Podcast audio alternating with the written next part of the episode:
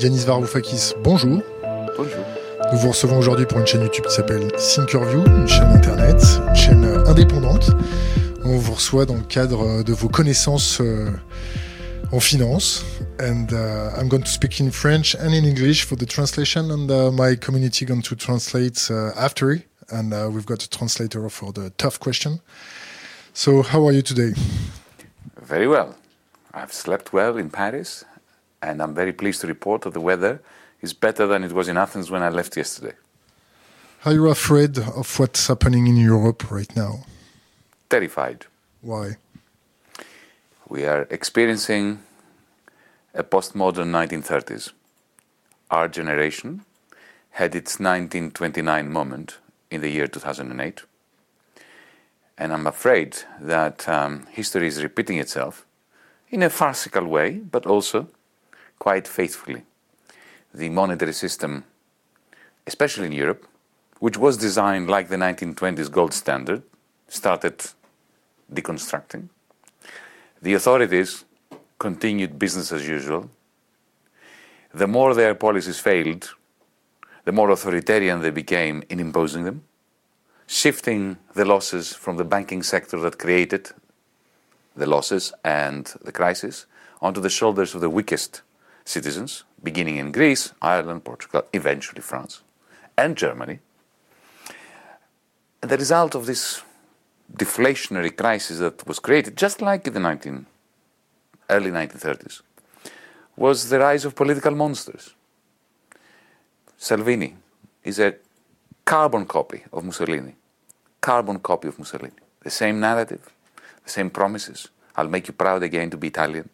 The same uh, demonization of the Roma, of the foreigners, of the brown people, of Europe, of the establishment, in the interests of grabbing power to make the establishment stronger. We're experiencing this, the same thing again.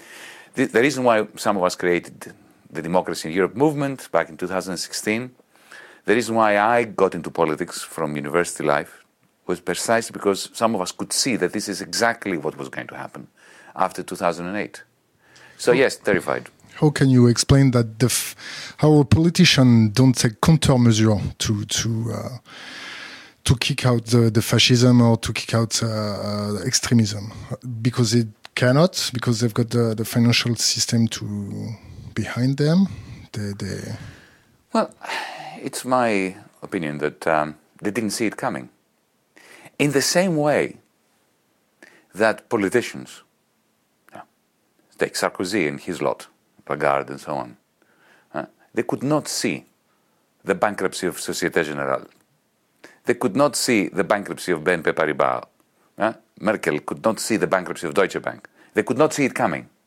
Um, in America, Hank Paulson, the former Goldman Sachs chairman, um, President George W. Bush at the time in 2007, they could not see, they could not believe that this wonderful uh, edifice, you know, of Lehman Brothers, of financialization, uh, what Ben Bernanke himself, the former chairman of the Fed, had called the Great Moderation. They could not see that it was not moderate. It was a completely imbalanced architecture that was going to collapse. So they didn't see the collapse coming. When the collapse, I'm not agree with you. you do not agree with me. I'm not. Why? Why you said that? They, they they couldn't could- see it coming. They had no idea it was coming why? Because they had believed their own propaganda. You see, I'm, uh, as an economist in the, in the 1990s, I spent hours clashing with fellow economists who believed we were proclaiming the end of risk. They were proclaiming, maybe you remember the term, riskless risk. huh? Because they believed that with financialization, uh, with the creation of these financial engineering derivative models, they were cutting risk up into tiny pieces, the CDOs, the collateralized debt obligations. Prime. And they, so they cut them up in tiny pieces and they were dispersing them across the world, the globe, which meant that no one was holding too much debt in one pool. And therefore, they held a lot of debt, but each morsel of the debt um, corresponded to different people and different bonds and some of it was private, some of it was public, some of it was Greek, some of it was Japanese or French. Huh? So they thought that they had created a perfectly balanced capital, financial capitalist model that was beyond um, boom and bust. Remember Gordon Brown, a very smart person who became eventually prime minister in Britain, but he was a finance minister of Britain. He was Labour, he was social democrat, but genuine social democrat. He came out with a theory as treasurer, chancellor of the exchequer in Britain, that we now are moving into a period when there will never be crisis again. The end of boom and bust. So they had believed that. Uh, there, there is no I mean, you said you disagree with me, but please don't, because the, the, the leaders of Lehman Brothers, the CEOs, CFOs, uh, the board of Lehman, could never imagine that Lehman Brothers would go broke. Never. The leaders of the American insurance group could never see it coming. The, you know, the CEO of Barclays Bank, of Societe Generale, could never see that because they were making so much money. And they assumed that they were on a conveyor belt, that this was it.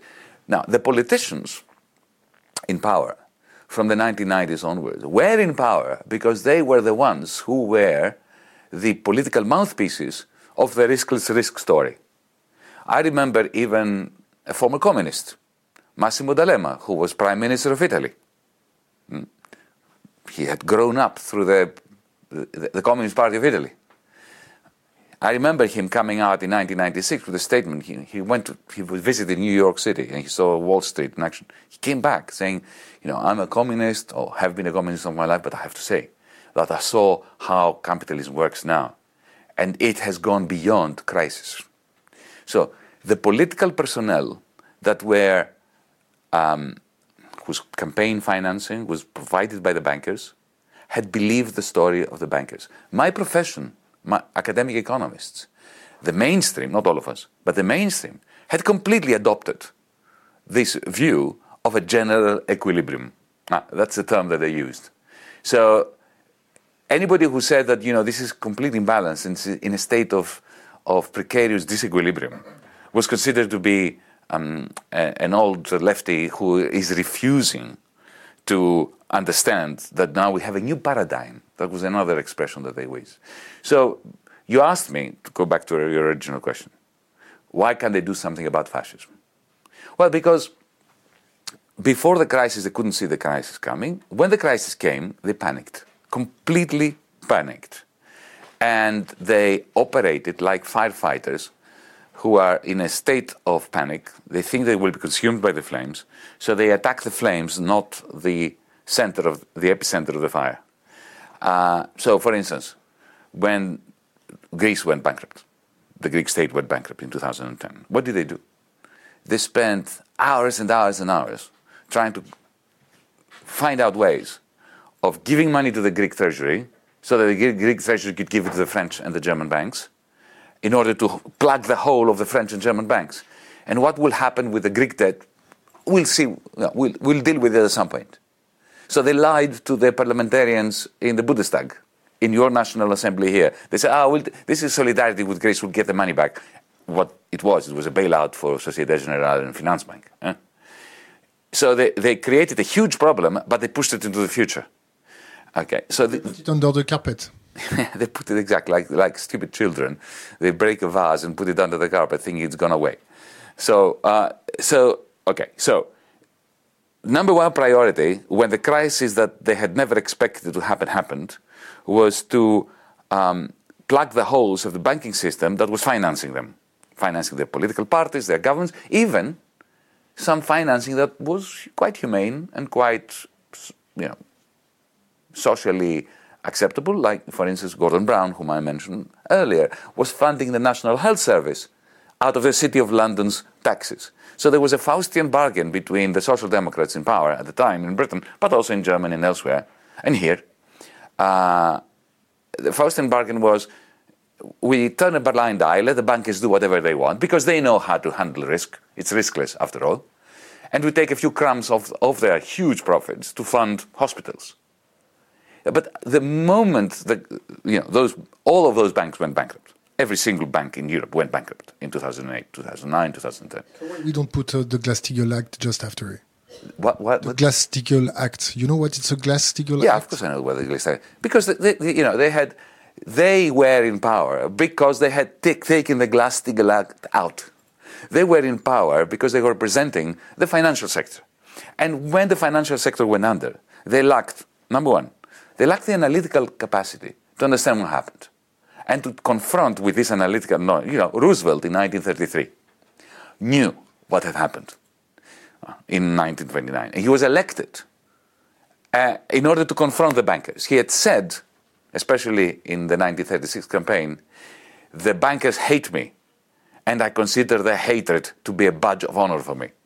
Yeah? The Sarkozy, Lagarde, Schroeder, Gordon Brown, Papandreou in Greece, they were being financed by these people. They had believed that banking was safe. So when it goes down and the phone call comes, says, you know, Prime Minister, President, Chancellor, the ATMs will stop functioning today until we give them 600 billion euros in Germany, 200 billion euros here in, in France, unless we give money to the Greek state to give to, to our banks. At that point, these people who didn't understand what happened were panicking. And they said, okay, we'll plug those holes because we can't have the ATMs not working. So they did whatever it takes to keep the ATMs. But whatever it takes meant socialism for the bankers and austerity for everybody else. And when you create this kind of large scale austerity in the middle of the worst crisis is 1929, what you are creating is the economic conditions for the birth or rebirth of fascism. And then you can't stop the fascists because you've given birth to them. They are your children.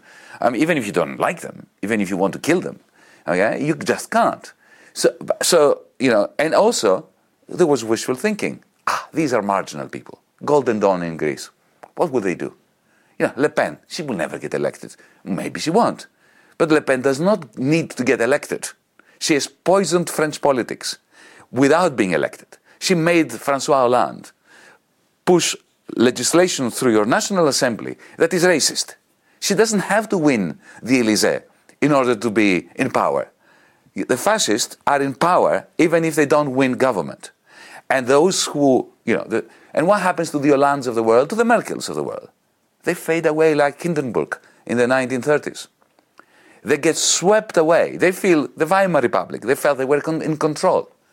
They felt, ah, Hitler, we can control him, even use him. No, you cannot, you know, breed the beast or, you know, allow the serpent's egg to hatch and then control it. Uh, let me interrupt you. Sorry from for my French accent. I'm going to take my French But accent. sorry I- for my Greek accent. No, no, I, uh, we love it. we love it. So, don't you think that our middle political party feed the beast when they don't uh, listen to the referendum, when they screw people with referendum, when they make vote, they make, when they make them vote again? People don't uh, forget that. What is your opinion about referendum? Well, I believe very strongly in uh, moving towards a Swiss model in Europe, a combination of a parliamentary process, especially a federal parliamentary process, with very frequent direct democracy actions like referenda. But that's something we need to be educated at.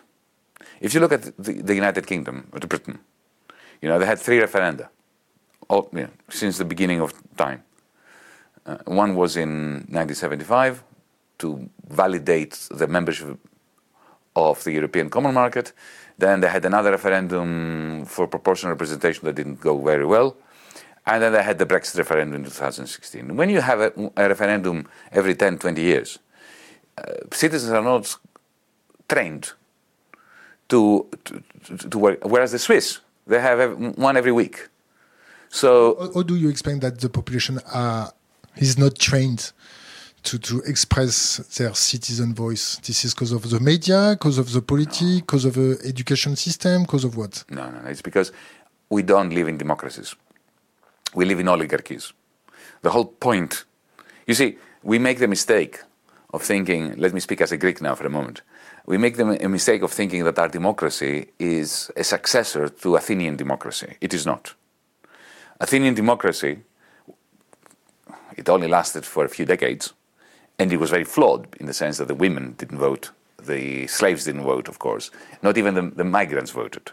But at least it was very interesting in the sense that uh, the majority in, of the demos, of the citizens who had the vote, were poor.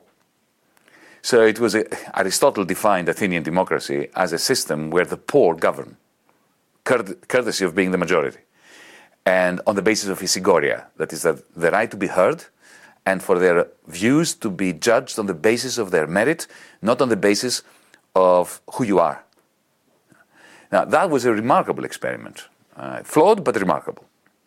Our democracies, the French Republic, the Greek Republic now, the United States Constitution, British Parliament, and so on, this is a direct descendant of the Magna Carta. The Magna Carta was not about democracy, it was about the right of the barons and the lords to keep their loot from the king. So effectively, we, our oligarchy is an extension, that's my understanding of it.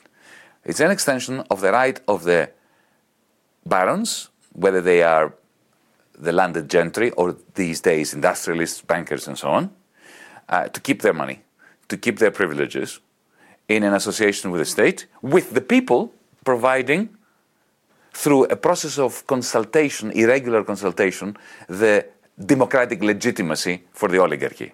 If you read the Federalist Papers, upon which the American Constitution, which is a beautiful piece of text, it's a beautiful text, the American Constitution. You read it and, and you feel, I feel, uh, elated as, as, as, a Democrat. They can but, kick their debt. In, it is. But the Federalist Papers that explain the whole point, the whole point is how to keep, to prevent the demos from ruling. For how to give them a sense that every four years they get consulted, right? But of course they don't rule. We have checks and balances. Uh, so our democracies, you say, you know, why is it that people are not schooled? Why are we not trained in democracy? Because we live in a system, the purpose of which is to keep the demos out of democracy and to give the demos a sense of being consulted, of having power when they don't. Uh, and especially with the European Union.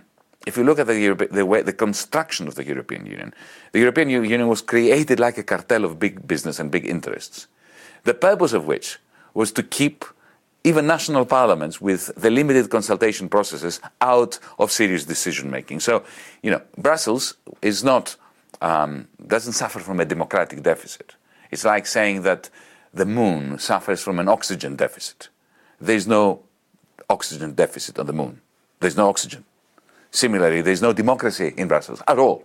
And it's not meant to be there. The European Parliament is there in order to provide a cover uh, for the fact that all the, that this is a cartel operating in the interest of big business.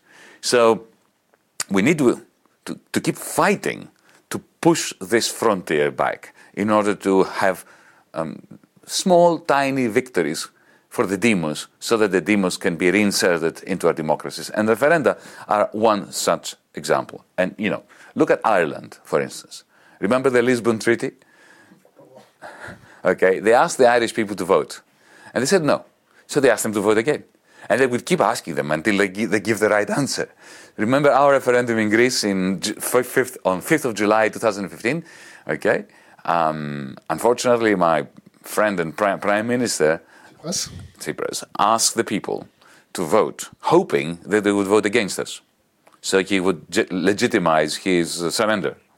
They didn't vote against us, they voted for us. So what did he do that, night, that evening? He surrendered, nevertheless, and uh, completely um, overturned the, the, people's verdict. So when you have um, incidents like you know, the, the, the, Irish referendum, the Greek referendum, um, what you end up with is, is um, uh, cynicism. You feed the beast. You feed the beast. Then you allow Salvini and Le Pen to pre- pre- pre- present themselves as the champions of democracy. And, and, and that is a, a, major defeat for democracy. So you just explained to me that the European Union it's like a cartel of, uh, of a mafia. Don't you remember the first name of the European Union? The first name of the European Union, the president of the. no, no, the first name. What did we call the European Union before it was called the European Union? L'Union des Six, no? The it Union was called the European Communities of Coal and Steel. Exactly. That's a cartel.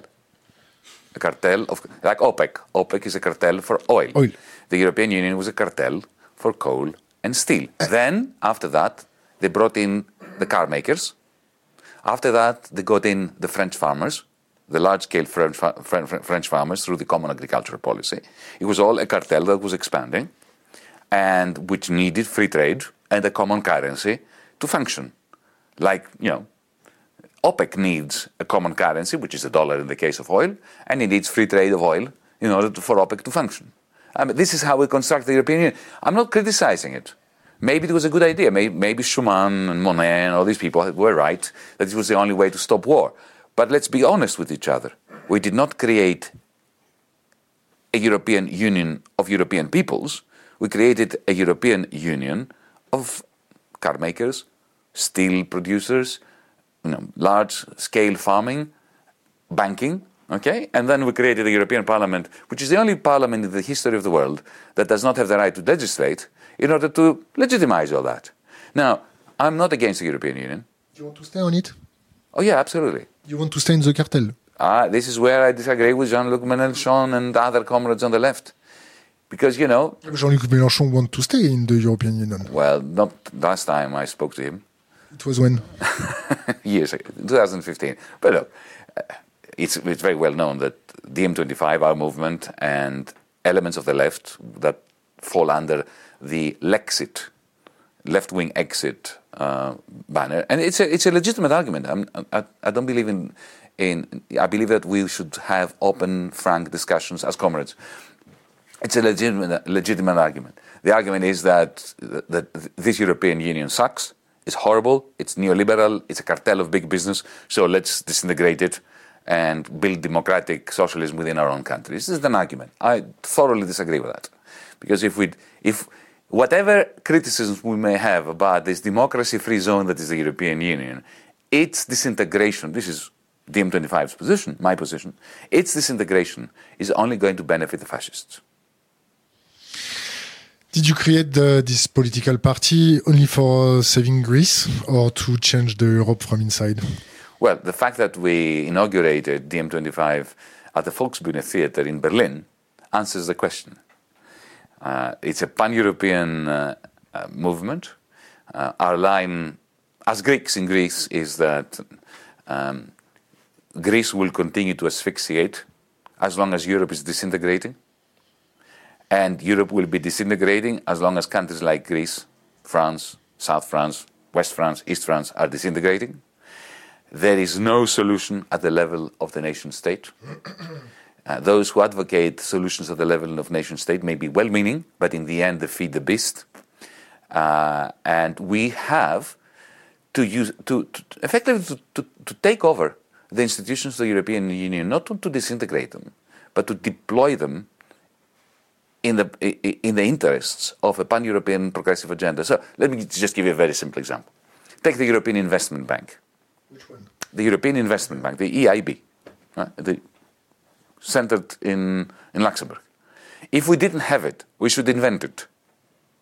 The last thing I want to see is the disintegration of the European Investment Bank. I want us to take it over and to, to make it the center of a pan European Green New Deal that funds the green transition, green investment in energy, transport, um, the transition of industry, the transition of agriculture to a green economy, to the tune of 500 billion euros every year. The European Investment Bank can do it. It has the instruments to do it. I don't want to see it disintegrate.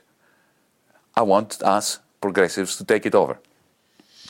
Okay, I'm going to, to ask you uh, a tough question to Please make a, a, a, diversion. Would you explain to me and to us what is an exponential function? An exponential function? Well, it's any function where the rate of growth follows um, e to the power of x or e to the power of alpha plus beta x. In other words, it is um, a rate of growth that takes off uh, with increasing speed. So it's like when the rate touches the sky. It pierces the sky. Pierces the sky, exactly. so you do you think that it's uh, a su sustainable sustainable system to have an exponential growth of the monetary uh, fund in the financial system? No, of course not. Why? Well, I mean, you, let me give you an example of uh, exponential growth because I did men- mention our generation's 1929 mo- moment, which happened in 2008. Okay, year 2001, 2001. Remember when the um, the dot, uh, the dot com bubble burst, the new economy, Nasdaq, and so on came crashing. Bullshit. At that point, the the, the, the Fed, the Federal Reserve, under Alan Greenspan, stabilized, refloated capitalism. That crisis did not last long. During that year, as that crisis was being stabilized by the Federal Reserve, global income, global income, was around 55 trillion. Just say 55. There are too many zeros to worry about. 55. The total size of financial derivatives was 70. Okay? So total income around the world, 55. Total derivatives, 70. 2007, exponential growth. Okay, listen to this. Global income had risen because of globalization from 55 to 70. From, in six years. That's a lot. From 55 to 70 growth in the size, magnitude, volume of derivatives from 70 to 780. So nice. So, to, to put it bluntly, planet Earth was not big enough for this bubble. So it burst in 2008. So, no, um, every child knows when they are on the beach and they take sand and create a sand hill that if you add more sand at some point, it will boom. How do you see the next crisis? Do you see it coming? oh, look, things are far worse than that. You asked me, how do I see the next crisis? I wish we could have the luxury of answering this question because the previous crisis hasn't gone away. It's not that this, the crisis of 2008 has gone away and now we are bracing ourselves for the next crisis. It's worse, far, far worse. The crisis of 2008 is getting worse. It is proceeding. The more the Davos globalists, the, um, the IMF, the Banque de France, the Bundesbank, and so on celebrate the end of the crisis and say, oh, now we're the crisis. The more you should know that this crisis of 2008 is getting worse, it is metamorphosizing, it takes different forms in different places. So in Germany, it takes the form of very low unemployment, but negative interest rates that eat into the pension funds of the Swabian housewife, and she turns away from Merkel and supports Alternative for Deutschland and racism. In Greece, a Great Depression. Um, in France, you have complete inequality. That is, you have parts of France that are booming and other parts of France that look like Greece. Therefore, the Gilets jaunes. Yeah, the Gilets jaunes. Sorry, my French. Um, China is now experiencing a slowdown because of Europe's inability to deal with the crisis that began in 2008. And while we have this crisis, the next one is going to hit us. But Which it's going to hit us while this crisis is continuing. In which proportion? Look, the, the one, the, the, the, the, the one thing we know is that we can never know what form the next crisis is going to take. So for, let, imagine that we were sitting here, and this was 1982, and we agreed that the Soviet Union is past its uh, use-by date, that the Soviet economy will collapse. Let's say we agreed on that. We were prescient and we were prophetic. Would we be able to predict what form this implosion would take? No. It would be impossible to know to predict that it would be something like you know the combination of the Afghan war, you know Chernobyl, uh, you know the failures of perestroika, that it would be Yeltsin coming up. It would be impossible to know when and how the crisis would take place. We would know the crisis would take place. You know, in mathematics, there is this term of you know, non-linearities begetting chaotic events. This is precisely what we have. If you put a, a, a, gun to my head and you ask me to, to, to talk about particular fragilities of world capitalism. I can mention three or four. One is the CLOs, not CDOs that we had in, uh, in 2008, but the collateralized uh, uh, loan obligations, that is, uh, very low quality loans taken out by businesses in an environment of zero interest rates that then are collateralized and financial engineering takes them and spreads them around. We, the last time I looked, we have about $1.5 trillion of this. This is a fragility in the financial system that we should be looking at. Uh, secondly, the renationalization of public debt in Europe, in the Eurozone. We are moving precisely the, wrong way. So most Italian banks now have only Italian debt in them. Uh, German banks have German debt. French banks have French debt. Greek debt too. No, no, no. All that debt has already been pushed onto your shoulders, onto the shoulders of the weakest taxpayers. That's another crime against logic. Uh, so at least that has been taken off the books of the banks and has been spread onto the shoulders of the poorer taxpayers. This is why I'm so livid at what they did with the Greek debt. Um, and f- another source of stability, the third one, and then there will be a fourth one to complete. The third one has to do with the fact that Trump is antagonizing China at a time when he's boosting uh, the budget deficit of the federal government of the United States that requires Chinese investors to buy it. So it's like me antagonizing you at the same time as needing you to buy my debt. A source of fragility, I would say. Eh? And fourth, AI, automation, which is um, intelligence artificielle. yeah. which is um, making the natural crisis-inducing forces within capitalism even more powerful. You, you talk about AI on uh, uh, HFT, hyper trading, uh, trading frequency.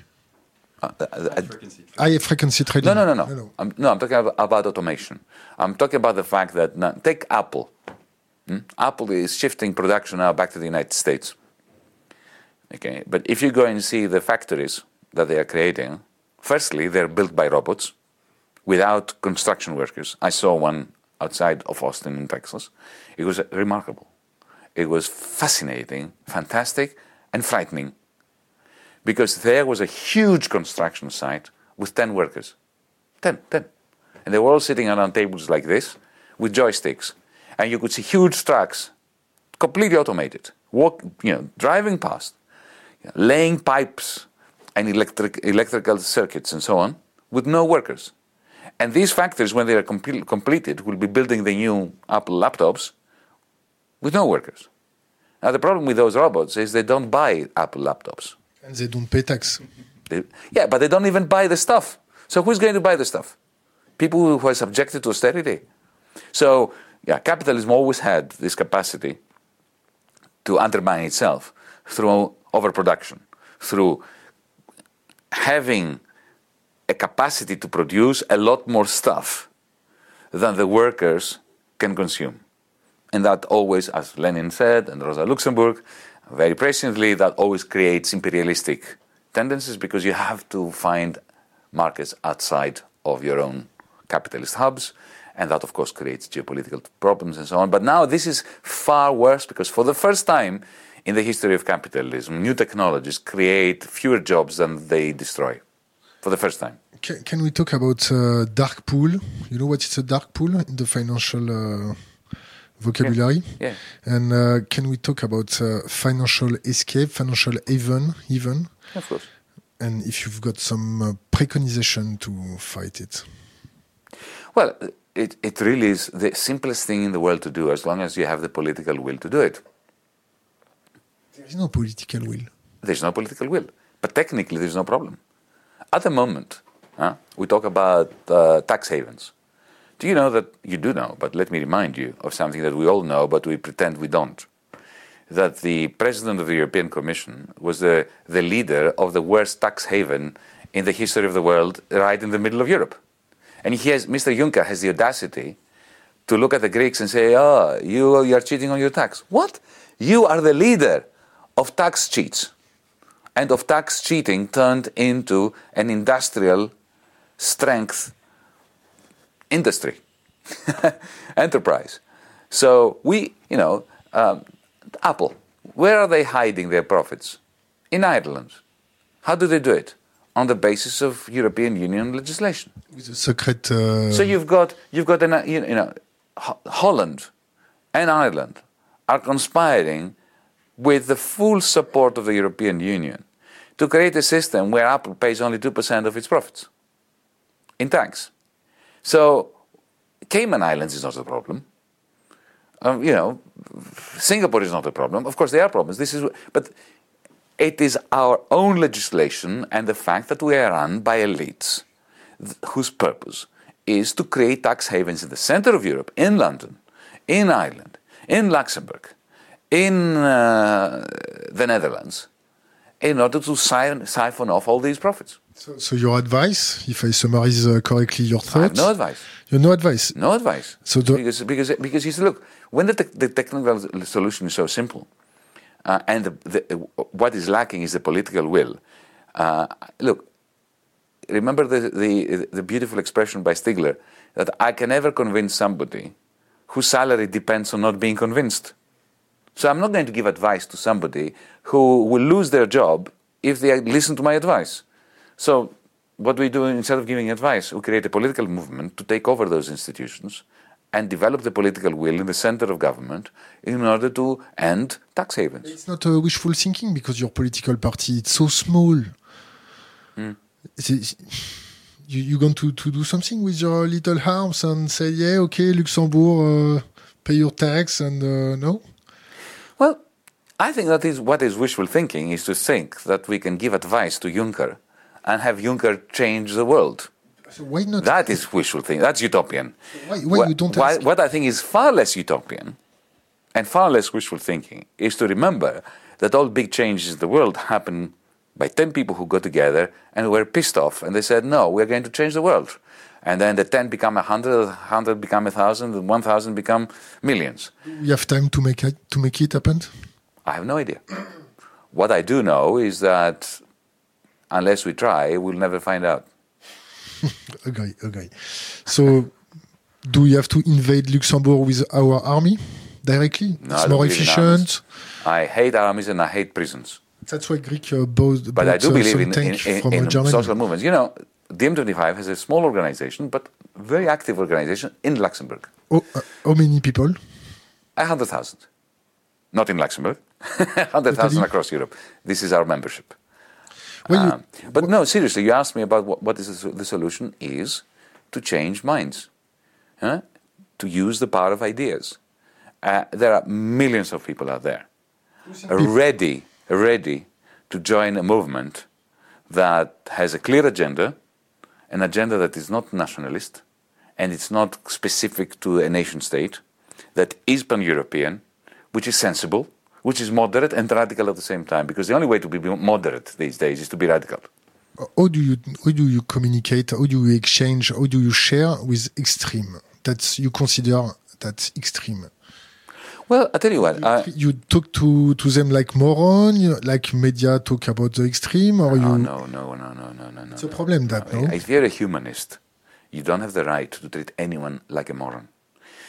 The great crime of the Democrats in the United States of America is that they demonize those who voted for Trump.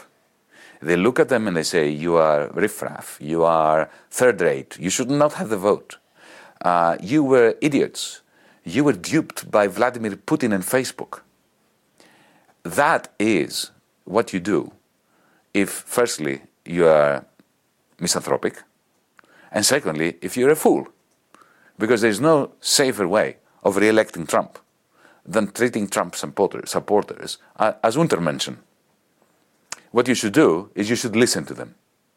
Because the majority of people who voted for Trump, the majority of people who voted for Trump, especially in the brown belt areas uh, that determined his victory, had voted for Obama in 2008. So they were not racist. By definition, they were not racist. They were not dumb.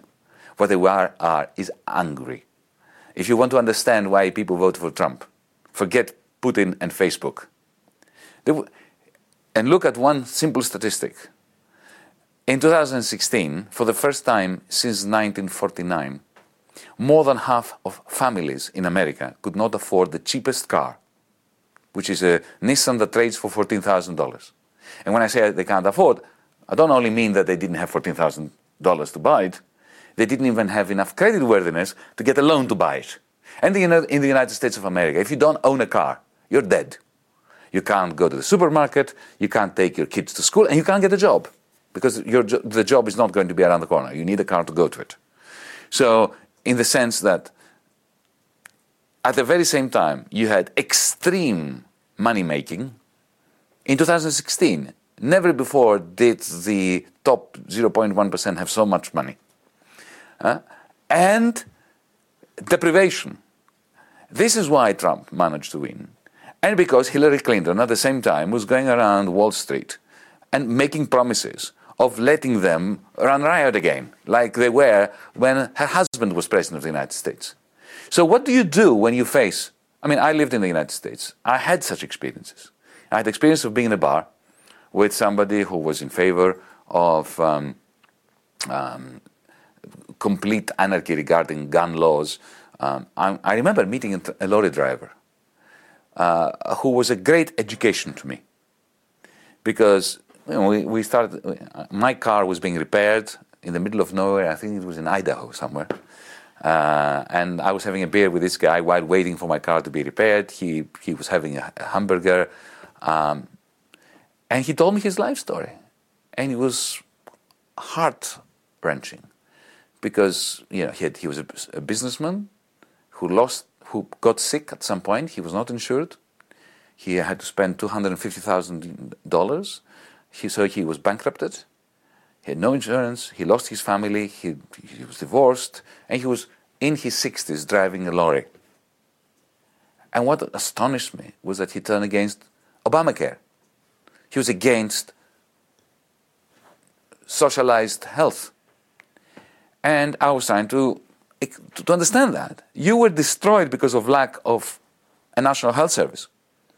And you were against the national health service and you were against Obama. He said, Yes, because it's a question of pride for me. I do not want the law to tax anyone in order to look after me. What I am very angry about is that I couldn't look after myself. Now, if at that point you look at this guy and you say, You're a moron, you're a fascist, you're an idiot, at that point you're committing a crime against humanism. And you lose him. What do you need to do at that point? You need to reason with him. You, need to, to you have to learn from him. His sense of dignity is important. If you don't try to understand and get a feel for his sense of dignity, Trump will. So we have a duty, like we did in the 1930s. People did not become Nazis in the 1930s. No. Hitler promised them a job.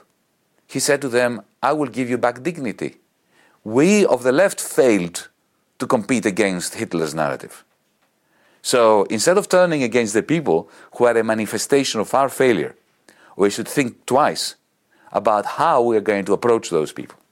What is your point of view about Macron and the yellow jacket, the gilet jaune? It's a crime against uh, the social uh, part. It's it's like what? It's uh, well, for me, the gilets jaunes are the children of austerity,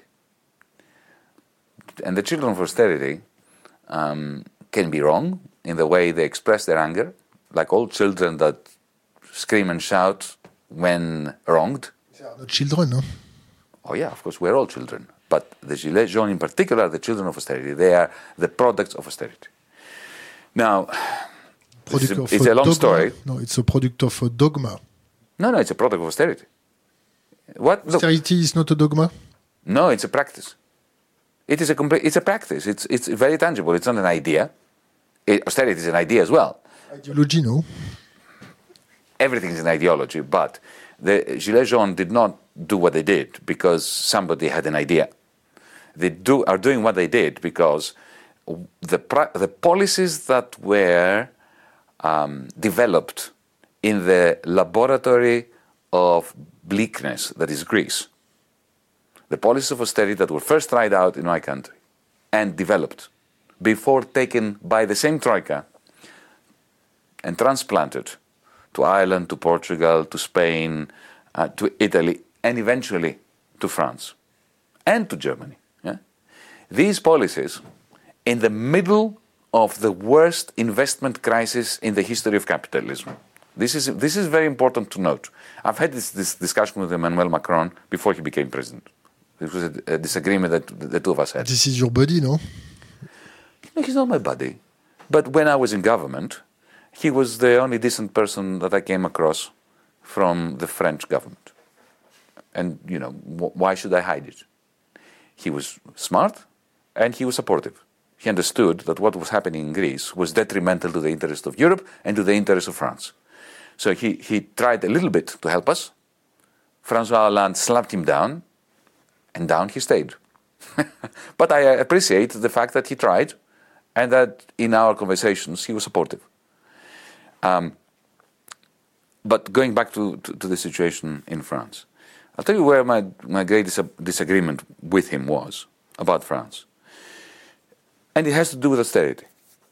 Now, the first country to have practiced austerity was Germany, before 2008, under Schroeder. Hmm?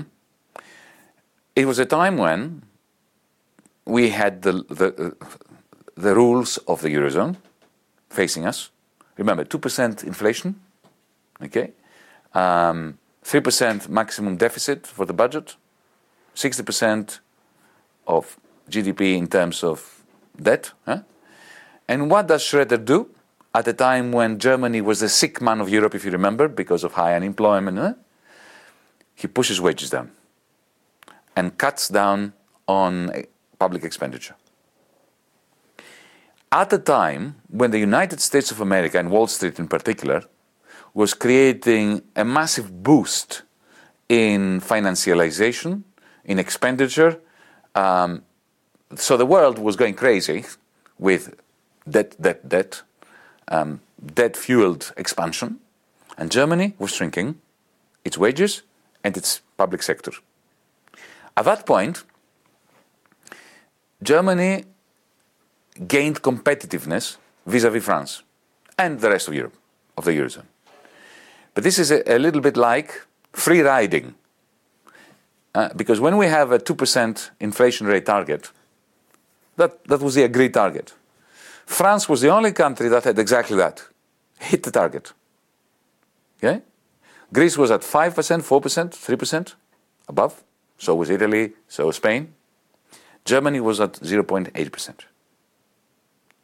Immediately, French business is at a disadvantage vis-à-vis German business. So this is a huh? so austerity during a period of growth, whether it's debt fueled growth or not, doesn't matter, but a period of growth internationally, austerity in one country allows it to gain a competitive advantage vis a vis other countries. So austerity can work during non austerian times because you are stealing business from your neighbors. This is what it does. Huh? And Emmanuel understood this perfectly well and effective. And I've heard him. He was next to me when he was saying to other people, in agreement with me, that the problem in Europe is that we are playing a competitiveness game and not a productivity game.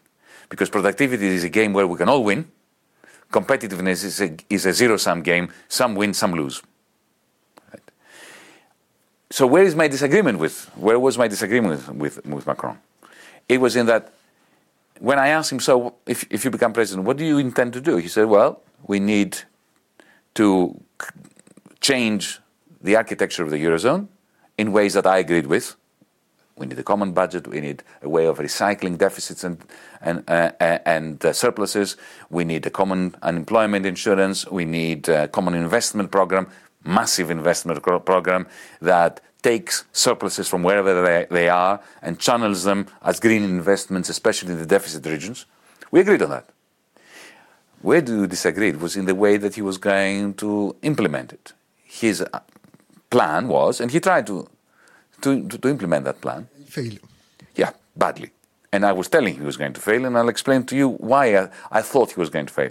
His plan was a bargain with Merkel. And the bargain was very simple. I will Germanize French labor through austerity, and you will give, give me a federal budget. And what I said to Emmanuel if, mm, about a year before he became president was, it's not going to work.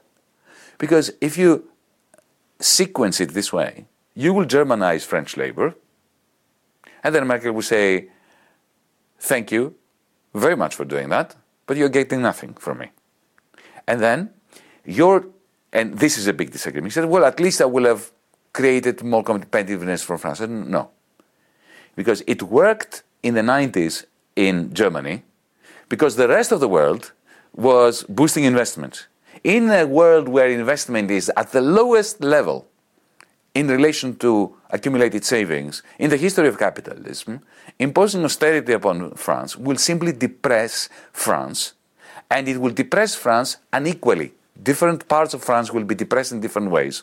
And you are going to be presiding over an explosion within your country, and your European agenda is going to fail.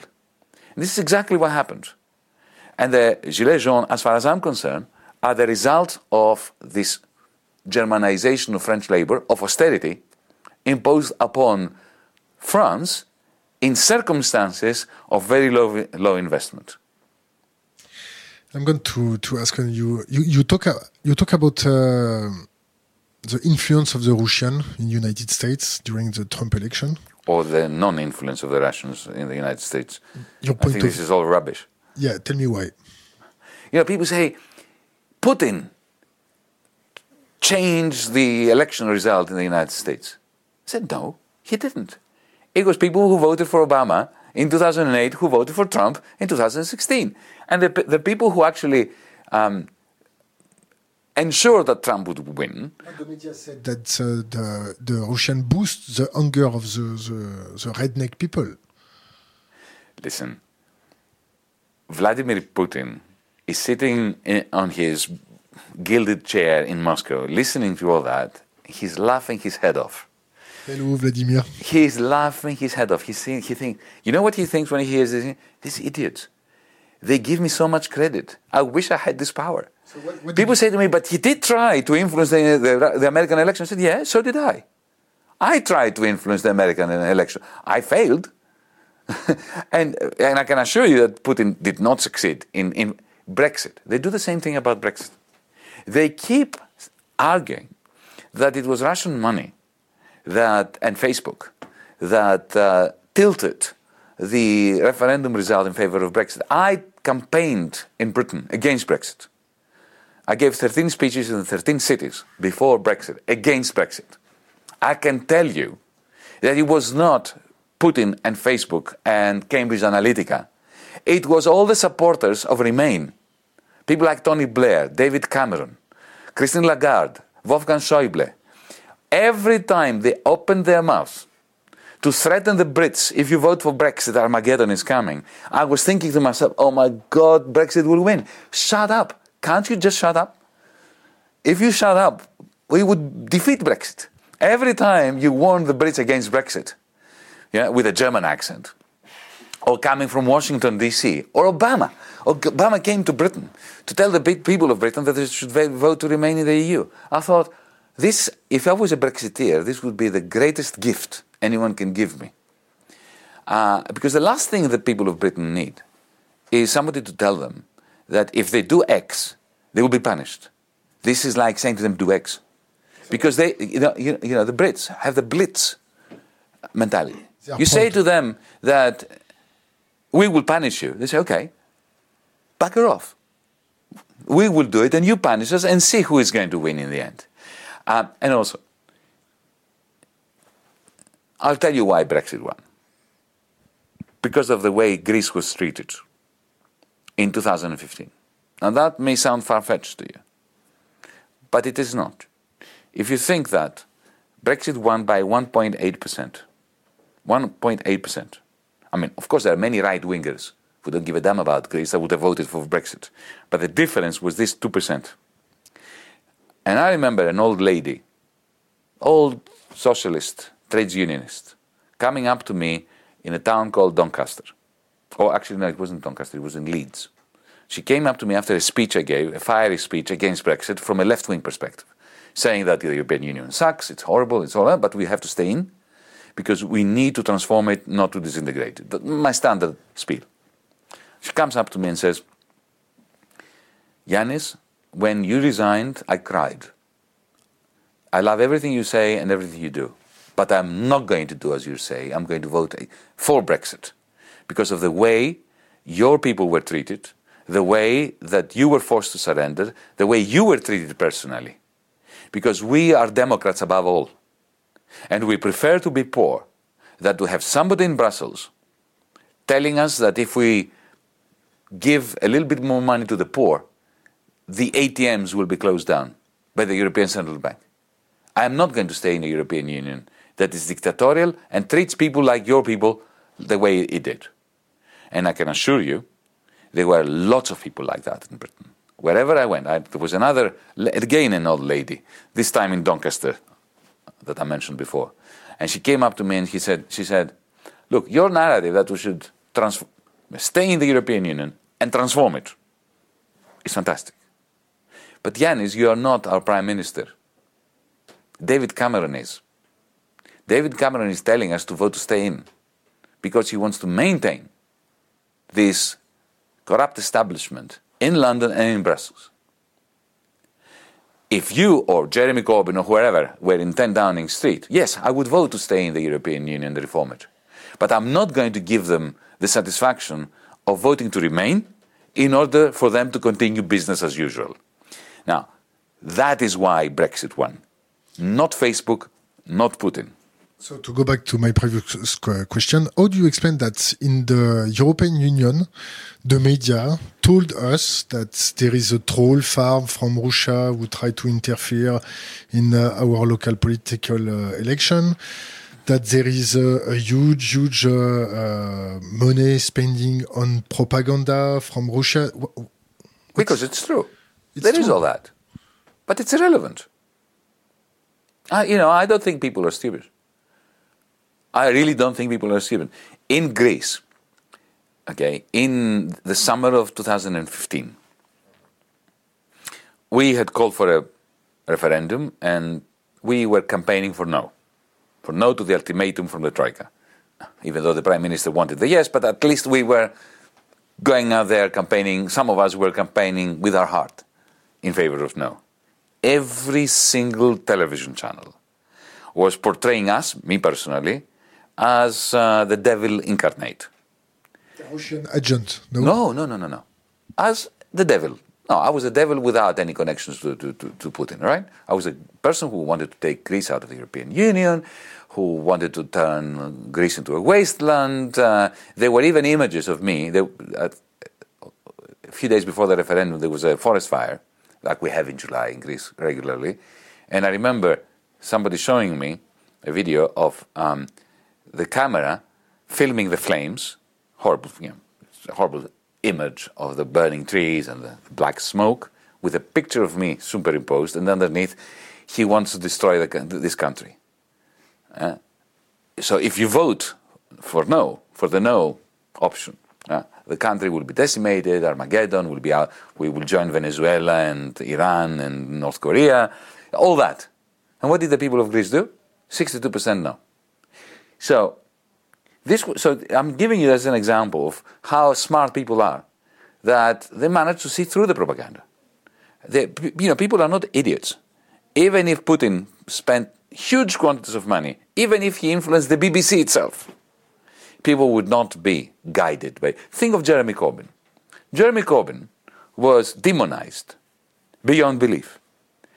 Before the elections, the, the last general election in 2017, every single television channel was portraying him as an idiot, as dangerous, as a complete failure, as somebody who's going to destroy the Labour Party and give it the worst possible general election result in the history of the world. Huh? And he got the best result since 1945. So the people are not that dumb. So I have no doubt that Putin tried to interfere. In the same way, I have no doubt the United States has interfered in my country, like, for instance, you know, affecting a coup d'etat in 1967 that saw half of my family being imprisoned. Yeah? they were a bit more effective than Putin. well, or at least as effective as the Soviet Union was in Hungary and Czechoslovakia. So we've seen all that. Um, but I really laugh at the uh, suggestion that Putin has any significant influence on any election or referendum result. What, what, what Brussels is doing is trying to explain the inexplicable, their own failure, the fact that they lost Britain. I mean, for God's sakes, they lost Britain. And why did they lose Britain? Because of the colossal economic mismanagement of the euro crisis. This is why they lost Britain in the end. Because if you think about it, from the moment the huge crisis hit in 2008, the idiotic European Central Bank was practicing contractory monetary policy. It was contract Trichet, Frenchman, the worst central banker in the history of the universe, huh? was increasing interest rates while the world of, fi- of financialized capitalism was collapsing. And he did it again in 2011. You had contractionary monetary policy and austerity in the middle of a crisis. Whereas in Britain, at least the Bank of England was printing money as if there is no tomorrow. So what happens? One million Europeans move to Britain. Okay? And that created tensions in parts of Britain that were suffering from their own austerity. So this is why, and at the same time, they uh, performed effectively a coup, a coup d'etat against our government in 2015. This is why they lost Britain. And then they blame it on Putin. Okay, they have to blame it on someone. Let's continue about uh, the prism of economic war. What is, what is your opinion about China? And what is your opinion about the predatory uh, the predatory uh, mind of the China on the, the, European assets, and especially in the Greek asset and uh, in the French uh, asset, like airport or stuff like that, or port. Look again. Don't believe everything. You see me coming. You, you see me coming. Of course. Don't believe everything you read. The Chinese are very sensible compared to the French, compared to the Greeks, compare the Greek oligarchies. I mean, huh? the Chinese rulers are far smarter and more sensible and moderate than the US authorities, the US olig- oligarchy, the French oligarchy, the German oligarchy. I wish our oligarchies were as smart as the Chinese one. Uh, maybe that's why they've got a free press in China, no? No, they don't have a free, free press in China, but you know what? We don't have a free press in, in Greece.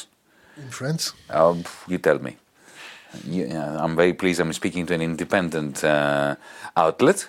Uh, and I, I, think that is my answer to your question about France. But I, will tell you, I'll, let me tell you about Greece. Greece it has television, radio, and newspaper um, industry that looks extremely competitive in the sense that there are many of them. One line.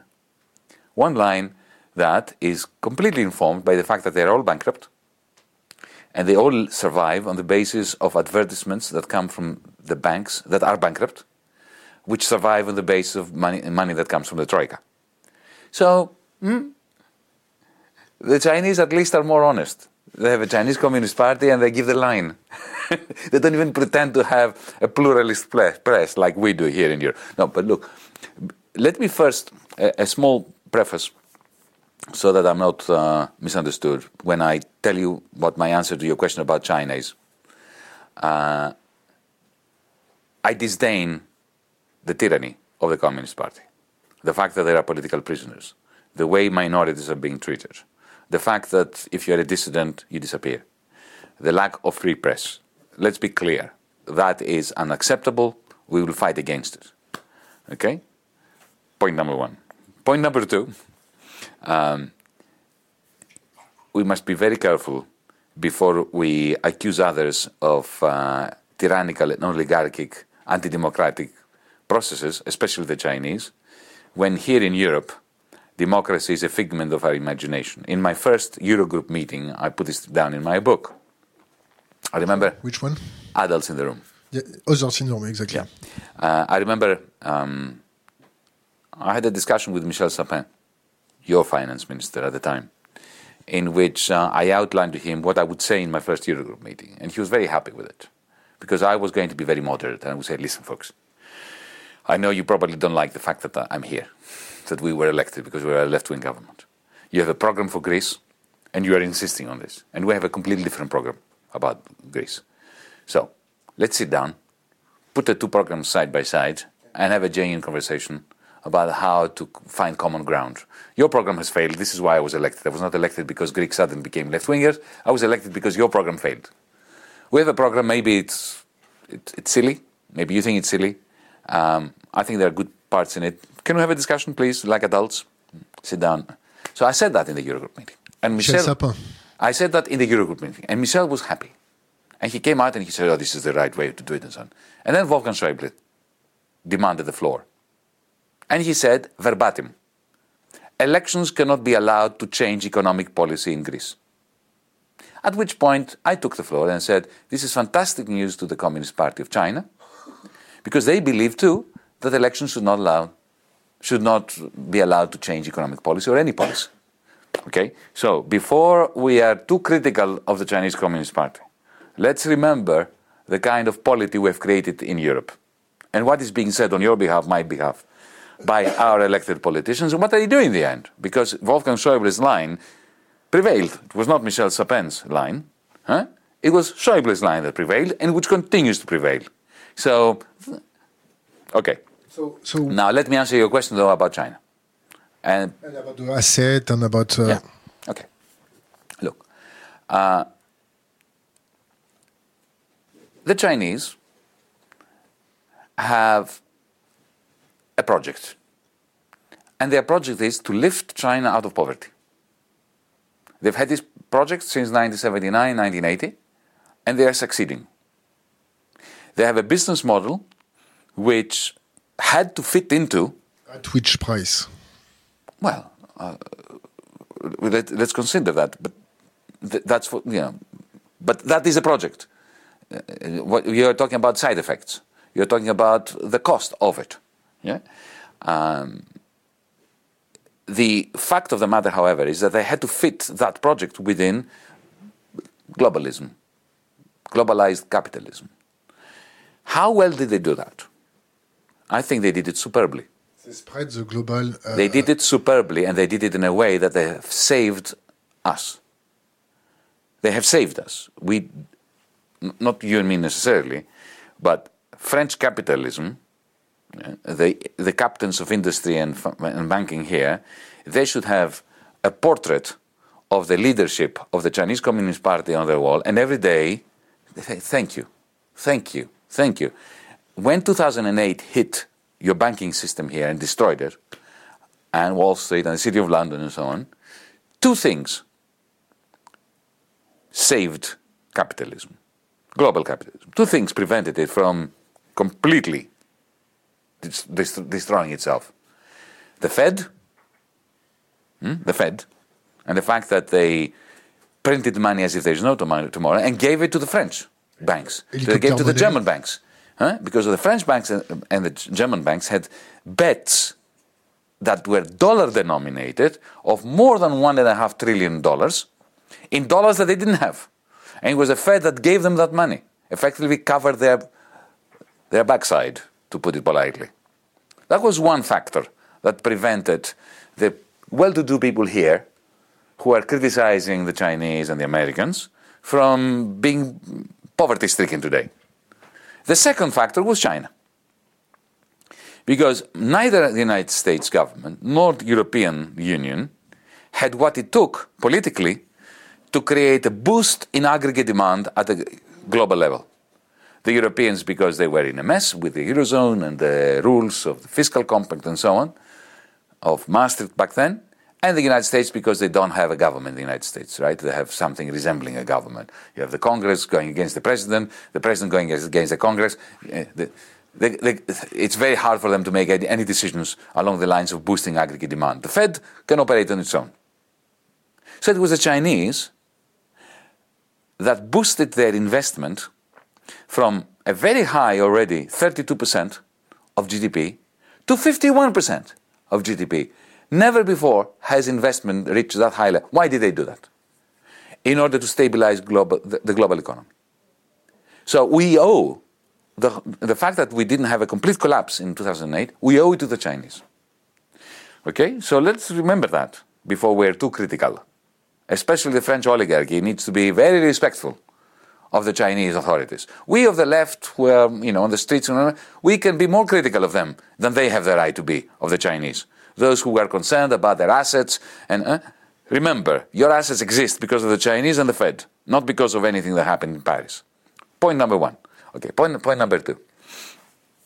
Let me compare and contrast from my own experience this predatory behavior of the, of the Chinese.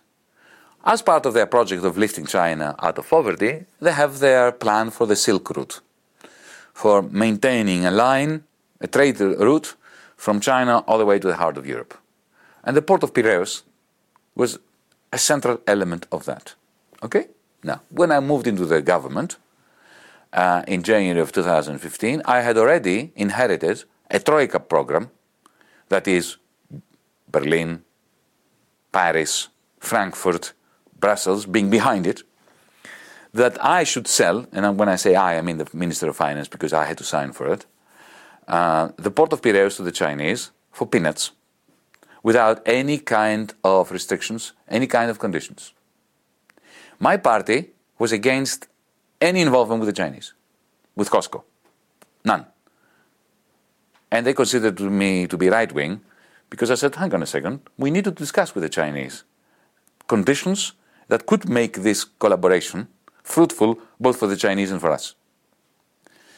And I initiated a dialogue with the Chinese government. And I said to them, I don't care about the price that you pay for the port. It's not too bad. It's not. It's, it's not enough, but that's not my number one priority. I have three conditions for you before I, I even discuss selling it to you. Condition number one that the workers who work in the port uh, are not subcontracted and that they have full union rights and they get the living wage. And that yeah, and you do not treat them like you've been you've been treating them in Italy and elsewhere. So you want to be communist? Be communists. We're going to have a proper trades union representation, and you agree, and we agree on minimum standards, which is what you do when Volkswagen comes to Shanghai. You set minimum standards for Volkswagen. Well, I want to do the same thing with you. They agreed. Secondly, you're going to spend, if you get the port, 180 million euros in 18 months investment. Minimum investment. You take the port, you invest in it to create new jobs, new facilities, upgrade it, huh? to be a good steward of that. Number three, number three, uh, our country is in the clasps of vicious creditors. We need a loan of 10 billion from your government to help us along the way of getting out of our debt prison. And we need 1.5 billion of that to, to come immediately because we have pensions to, uh, not pensions, but we had actually repayments to make to the International Monetary Fund and so on. And number four, in addition, that this should be part of a long term strategic partnership where you start investing in our trains, because we have 19th century trains in Greece, uh, technology parks, you bring Foxconn here, here to start producing stuff rather than simply using Greece as a conduit. They agreed on everything on everything. And now? And the, the, the, the continuation of this story is tragic.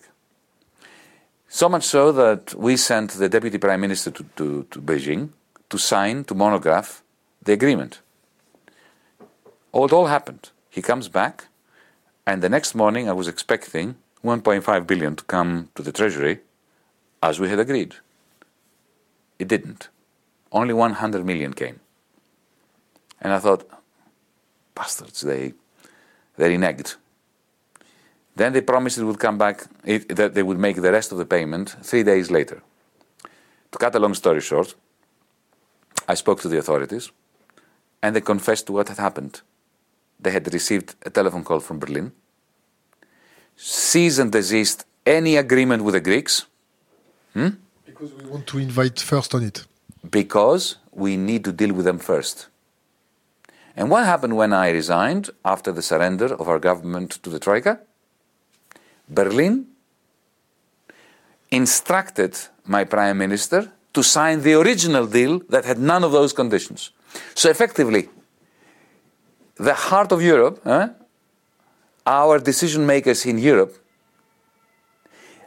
went to the went imposed upon both the Greek government and the Chinese government a transfer of a major asset of Greece to the Chinese under conditions that were worse for Europe and worse for Greece uh, and worse for the Chinese than what the Chinese were prepared to accept.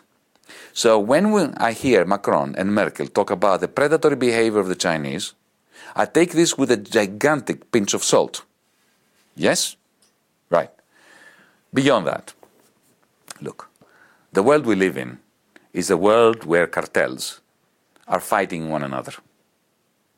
You saw what happened with Alstom and Siemens. They want to create an even bigger cartel in Europe. They're even, you even have Macron attacking the European Commission for having pre- pre- prevented an even greater concentration of industrial power and monopoly within Europe. These are games that people play. This is, this is, this is the name of the game in this technostructure that we live in. I use technostructure, this is John Kenneth Galbraith term, to replace the word capitalism, because we don't live in capitalism anymore. We live in a technostructure where you've got a centrally planned system planned by large scale monopolies. In this context, the way that the Chinese have been behaving is far more moderate and far more palatable than the way that French capital, American capital, and German capital has been behaving. Okay. Let's talk now about refugees, wall, and uh, stuff like that. What's happened in Greece with the refugees? Do you, are you optimistic about uh, the next wave of uh, refugees uh, from the economical crisis, from the climate crisis? What do we do with this uh, problem? We open the border. Yes. Like what? Let them in. In which proportion? Let in every proportion. Look, we Europeans are guilty. Full stop. We are criminals. We are criminals at a planetary scale. And we are lying to ourselves. We need a reality check and we need a morality check. For 1,000 years, we have destroyed the planet. We have colonized the world. We've sent our troops and our colonizers to Latin America, to North America, to Central America, to Asia, to Australia, to New Zealand, everywhere, to Africa. How could I have not mentioned Africa? Huh? It was our right for a thousand years to be migrants and to be the worst kind of migrants, where we export guns, death, germs, steel, chemicals, huh? and we take anything we want.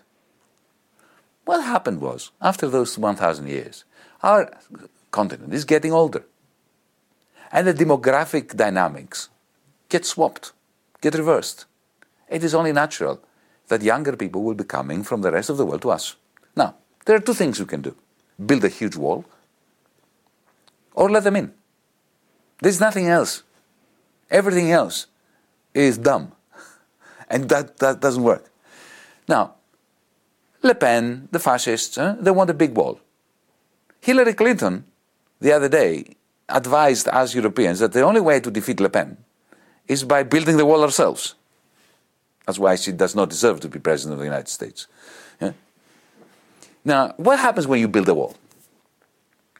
All that happens is the profits of the traffickers increase the deaths increase, but nothing changes in the end. You cannot stem the human tide by building walls. All you do is you boost misanthropy and the profits of the bad people. That's all you do. And the other thing is you create more toxic politics within your country. Because the problem is that every time you, you build a wall, well, the, our polity and society within the wall gets even more unsafe becomes even more introverted, becomes even more ill at ease with ourselves. It was a sign of strength in ancient Greek cities when they decided to demolish the wall. Every time a son of uh, Corinth or Thebes won an Olympic event, they would demolish part of the wall as a sign of the fact that they are more confident.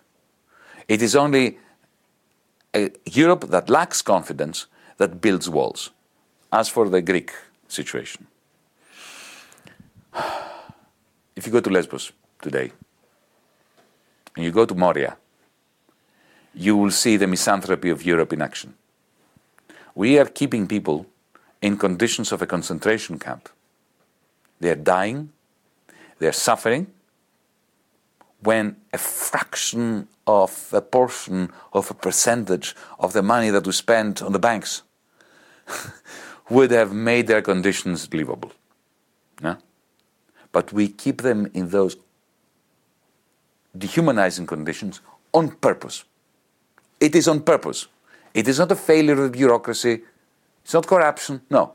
We are keeping them in hell on purpose so that they can send a message to people in Syria, in Afghanistan, in Pakistan, in Nigeria, in Ghana, from wherever they are don't come. A Europe that is doing that is destroying its own soul. We don't deserve to exist when we behave like that. Think of the European Union Turkey treaty or agreement that Angela Merkel negotiated in 2015 after having let courageously one million Syrians come into Germany and almost losing the chance, you know, her, her position um, from the backlash within the Christian Democratic Party. Think of what we did. We bribed President Erdogan of Turkey to the tune of 6 billion euros. We gave an increasingly deranged, dictatorial president of Turkey 6 billion euros so that he would allow us to violate international law on refugees. Because now, if, you, if you're a refugee and you get, end up in Lesbos, you cannot apply for asylum as a refugee. You have to be sent to Turkey to do it.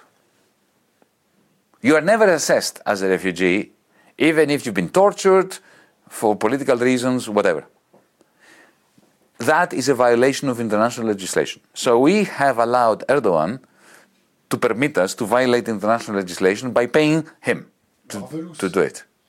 Now, how can we consider this to be uh, a policy that is consistent with the image that Europeans want of themselves? So our position is very simple as DiEM25. Let them in. We don't have a migration crisis in Europe. Yet. We, do not, we will never have a migration crisis in Europe. We are a gigantic continent, mostly an empty continent. Right? Mostly an empty continent. If you look at even large parts of Greece, villages, whole land, yeah, Italy, uh, here in France, in, in Poland, people have left. They are not there. We have large spaces where the richest part of the world, okay, the problem we have is that we don't, is that we don't have a European Union. Let's we have a problem of migrants concentrating on the Greek islands in Lampedusa, in Sicily, because we don't have a European Union. Let's talk about uh, the financial model. What is your opinion of uh, a degrowth uh, system? Do we have to be in a degrowth system or do we have to be in a grow, growing system? And what is your opinion about uh, the energy crisis and the lack of uh, resources? Well, I think it's crucial that we separate two concepts growth and prosperity. This generation's task is to separate the two. Prosperity without physical growth. We need to stop physical growth. We cannot have more cars on this planet, especially the large SUVs. Huh? No more diesel. No more extraction of fossil fuels. Yes to more green energy. Yeah? This is not greenwashing, this kind of uh, novlangue? No, it's not, because what I'm saying is this. If we were in a spaceship, mm-hmm. yeah. We are. Yes. So, but, but it's easier to think of ourselves in a, in a spaceship that is more confined in order to make the point. So let's say we have a spaceship and we decide, uh, our scientists tell us, our engineer, that our oxygen is running out, or that we don't have enough capacity to, you know, to, uh, to, to run around in the spaceship in a scooter. So what do we do? We create caps on CO2 and other gas productions. And we, we a, generally, we introduce limits to physical growth of things that are bad for us in the spaceship. And we say, all right, this is it. No more cement, no more beyond that level. And after that, we, we have a big discussion in our hands on how to re- redistribute or distribute the right to use cement between competing users. And that's a discussion that we have to have as to how the, is the best way of doing it. But at the same time, we can discuss ways in which we can increase the levels of education of our children in the spaceship.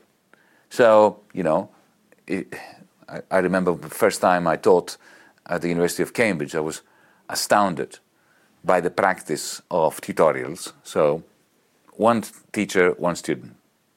That's it. A class of one student. One on one. That's very expensive. And, and it's very good.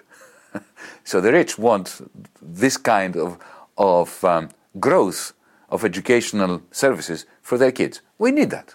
We should have that. We should have a lot more green energy. We should have a lot more resources, human resources, being invested in education, in caring of the sick, of the weak, of the old. We need, we need growth of human capacities and human interaction. Do the financial market. At the same time as we need physical growth to be stemmed. Do, do, do the financial system is uh, prepared to, to enter in the degrowth, degrowth mode? But uh, not in the slightest. The financial system is an amplifier of uh, all that is bad and ill in the world. This is why we need to put the financial genie in the bottle and you know put the cap on, uh, which is not, by the way, uh, a novel idea. Because let me remind you that in 1944, when the post-war system of finance and money was designed in the Bretton Woods Conference, Franklin, Franklin Roosevelt um, made one rule as to who was allowed in that conference and who was not allowed in that conference. There were representatives from 120 different countries, and one rule no banker was allowed in. So finance was not represented, its financial interests were not represented in the conference that designed the 1950s and 1960s, the golden era of capitalism. So the idea that we need to put a financial genie in the bottle is not new. I've got a, a point of view about uh, Edward Snowden, Julian Assange, uh, the, the NSA, mm-hmm. And uh, the liberty on the internet who, who is threat by the, the government. Mm-hmm. Can we talk about that? Well, I, I, I'm a friend of Julian Assange's, person, a personal friend of Julian Assange. Doesn't mean I agree with everything on him, but I think of him extremely highly, and I think that we are all in his debt. And I thought that even before you had ever heard of him, before he even created WikiLeaks, because I had followed his work. And I remember as a, as a young person, I was terrified when I read 1984. Like I think anybody who is 11, 12 and reads 1984 was terrified at the, at the time. Because I could see that the growth in technology made Stalin's job very easy. Well, Stalin's, Hitler's, whoever. Huh? uh, surveillance was, was going to become exceptionally straightforward. So any system of government that had access to a capacity to turn us into fully transparent beings while it remained opaque was always going to be uh, a massive well, it would end all hope of democracy. We don't have democracy, but that would end all hope of democracy. So that's what the, what the NSA is. The NSA can see everything we do, and we have no idea what they're doing. Yeah. So when I first discovered Julian Assange's project, which was ingenious, it was to take the technology of the enemy, of Big Brother, and turn it into a gigantic mirror, and turn it onto the face of the Big Brother so we can see what Big Brother is doing. Make sure that Big Brother cannot sleep at night, fearing that he is transparent too, that we can see what he is doing. That's the whole point of WikiLeaks, right? And using incredible technology, encrypt, encryption, in order to make sure that nobody can bring down something like WikiLeaks, that great mirror. This is why I was. Uh, now, Ed Snowden is a different kind of beast, person, in the sense that he's closer to my other great hero, Dan Ellsberg, the Pentagon Papers, uh, because these were people who were embedded in the system, who believed in the system, and suddenly had an epiphany. Unlike Julian, Julian was also was an outsider, uh, trying to break in. Um, Dan Ellsberg and uh, Ed were inside, and they were courageous enough to come outside and tell us, warn us about what's going on. So, as Democrats, we should be part of the project of reversing the current status quo. The status quo is one where we are all transparent and power is opaque. We have to reverse that. We should all be opaque and turning power into full transparency. So, so you agree to keep and to maintain anonymity on the internet for the common people? Of course, but beyond that, we have to have anonymity and property rights over our data. And what about uh, the the hate who we spread on uh, what haters haters and the hate we spreading uh, on the internet? Do we have to take a law against that? Do we have to educate people? Do we have to do what? I'm a libertarian when it comes to these things. You are Marxist libertarian? Yes, I'm a Marxist libertarian, like Karl Marx was. no, I believe that so, seriously. If you, when you say that, Marx was a libertarian. He was the only genuine libertarian, because somebody who loves liberty understands that capitalism destroys it. And if you, you cannot be uh, a libertarian without wanting to go beyond capitalism, but at the same time, it doesn't mean that if you hate capitalism, you're a libertarian. You can be a Stalinist. So uh, life is complicated. But coming to back to to, to, to your point, um, I don't believe in prisons and thought police as a means of fighting against uh, bigotry and against racism and, and against haters. Haters will hate. What you need to do is you need to take away that incentive to hate. Uh, most people who are doing all this are doing all this because they feel disenfranchised. And I, I, will go back to what I said to you in the context of the discussion of the lorry driver who voted for Trump and, and who was against Obamacare, even though his life would have been saved by it. We must engage with them. There is no substitute for open ended dialogues. You are ready to, to dialogue with uh, Steve Bannon?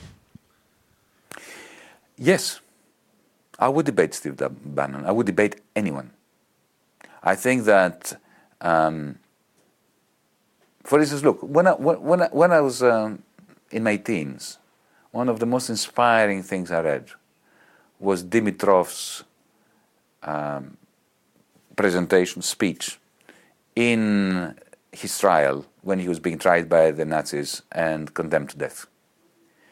Looking at the Nazi in the eye and telling him why he has lost his way and why his position is both illogical and one that he should be ashamed of himself is our task. It's not an easy task, but there's no alternative to that.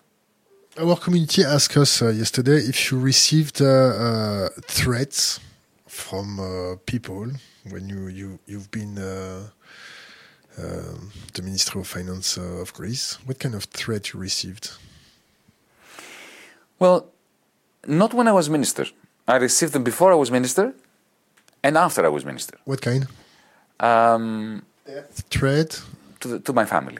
Threats for the life of my family. Yes.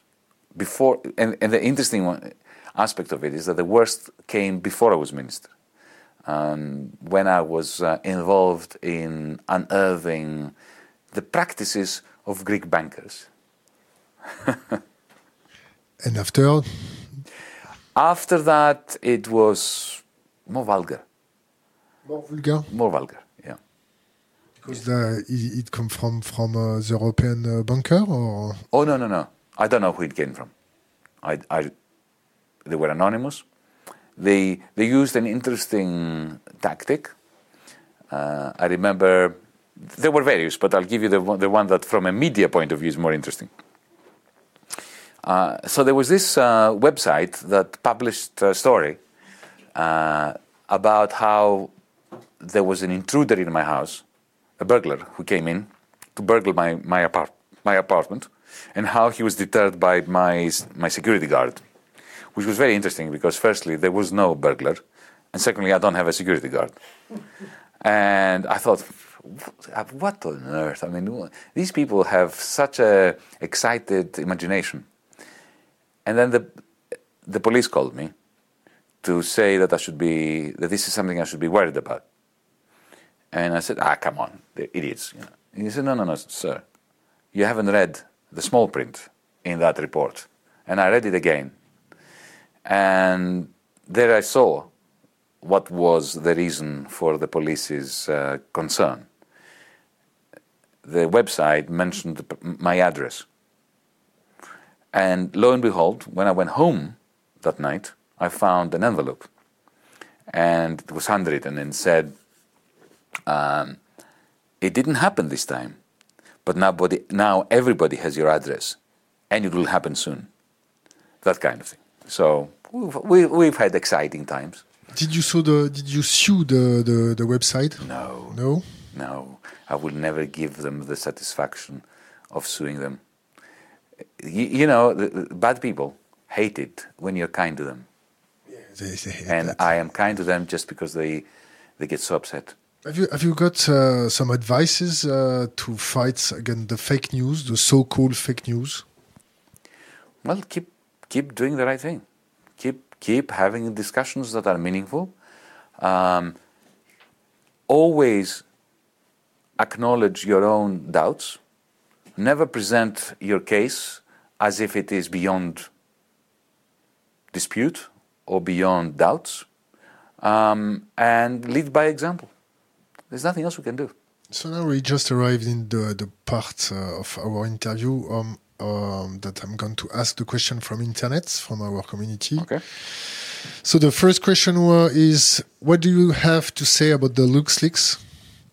About? LuxLeaks, you know the, Ah, LuxLeaks, LuxLeaks, yeah. any point of view about uh, to protect whistleblowers or stuff like that? Of course. Go we ahead. should have legislation that protects whistleblowers. We don't. All attempts to introduce, to introduce such, such legislation have been uh, annulled uh, by the deep state interests to maintain Europe as a gigantic tax haven. Uh, the way in which uh, all these lists and leaks have been annulled and it's business as usual is a blot on the European landscape. Next question: What do you think about the modern monetary policy, and what about neo Modern monetary theory, Yeah, MMT. and can you apply to euro? Uh, I am my answer to to, the, to this question because I frequently face it is that uh, the MMT economists, especially in the United States, are all my friends. I know them all personally. We're close. I am MMT friendly, even though I do not necessarily agree with everything that they say. MMT is, and I think the second part of the question shows that our questioner understands. MMT is uh, very apt in the case of the dollar in the United States because they print the world reserve currency. So, as Donald Trump has proven beyond reasonable doubt, deficits don't count in the United States. You can have as, as high, high a deficit as, as you wish. Um, and, and this is not going to create a run on the dollar or anything like that. Um, the basic premise of MM, MMT is correct, and that is that most of money is created by private banks, not by central banks, and there is no reason why we should assume that investment in green technologies, in the things that humanity needs, must necessarily come out of taxation. In Europe, for instance, as we speak, because there was a question about the euro. We have about 2 trillion euros that is sitting there idly in the financial system doing nothing but ill. Uh, so, as DiEM25, as the European Spring, we are proposing an investment program that is based, and that's why I mentioned the European Investment Bank before, on a large scale issue of EIB bonds to soak up this liquidity and to use this as the basis for funding the Green New Deal that we need in Europe. That, that is consistent with MMT. Other question What do you think about Piketty's idea to create a new European Assembly with only few countries? It's a terrible idea. It's a terrible idea. Uh, well, firstly, look, uh, Thomas Piketty has many good ideas, and his proposals regarding the Eurozone have been shifting. I remember I, together with Jamie Galbraith, my collaborator from the United States, we wrote a response to his group's ideas in 2011, 2012. That was a lot more ambitious, that plan. It, there was a, he, he had the idea that Macron later had of a federal budget and common unemployment insurance. But as all the Macron plans are going out of the picture, Piketty's ambition is also diminishing. So his latest idea is to have a nation based, nation state based increase in corporate taxation and that money to be spent within the nation state where the money is raised, but at the same time to have a, a Euro chamber parliament. I don't understand what is the point. If it's all nation based, why do you need a Euro chamber? And if we're going to save the Eurozone and convert it into, move towards a, fed, a federation, a democratic federation, you know, wh- why, why have fewer countries? The moment you start getting rid of countries like Greece, Portugal, whatever, then you cannot c- contain the domino effects. Italy will come out. If Italy comes out, the whole thing is destroyed. I'm not very impressed. My, my next question uh, Are you in fear with the Italy exit? Italy exit? Well, I'm in fear of having uh, Matteo Salvini in government because, as I said, he is a carbon copy of Mussolini. And that is my great fear. And my, if, if, allow me to then weave my fear further into a tapestry of terror, of what terrorizes me. Well, I'll tell you what terrorizes me that Macron loves Salvini. And Salvini loves Macron. Not, not as a person, they hate each other. But they need each other. Macron and Juncker on the one hand, huh? what is their excuse for seeking your support? If it's not us, it's Salvini. So Salvini is a gift for Macron. Macron's agenda for Europe has died. It's finished. He admits it. Everything he proposed in Sorbonne is completely gone. Merkel has killed it, and so have the Social Democrats, the SPD in Germany. And his, his, his own cabal in the Elysee have taken it back. So there's no European agenda now from Macron. So what is his only argument as to why people, the people of France should support him? If it's not him, it's Le Pen and Salvini. And it's probably correct as well. Yeah? It's not untrue. But he needs Salvini and, um, and, uh, and Le Pen. Otherwise, his agenda is zero. Salvini needs Macron and Juncker to be imposing austerity in order to create the anger and the discontent and the deprivation that feeds beasts like Salvini. So, what I'm completely terrorized by is that we live in a Europe where the political narrative is monopolized by these accomplices because they're accomplices. They're bouncing off one another. They're each other's best friends in reality, even not anthropologically. That must be seen as the enemy of Europe. This duet between the forces of the so-called liberal establishment, which is neither very well established, not liberal, okay, and the neo-fascists. This is what, why DiEM25 is claiming, is saying, is pronouncing that these two are a common front for us. We are Europeanists who believe that in order to save Europe and in order to integrate our peoples into one pan European democratic federation, we must fight equally the Macrons and the Junckers on the one hand and the Salvinis and the Le Pens on the other. That's why you made some uh, agreements or some, some talk with Benoit Hamon. You know with Benoit Hamon? Uh, he's a good friend of mine. He's a good friend. And also we are running together. He's part of DiEM's European Spring. You need to teach him uh, what is uh, waterboarding. Because uh, okay, he forgot, let, he me, let me tell you how, how we operate uh, as, as DiEM across Europe.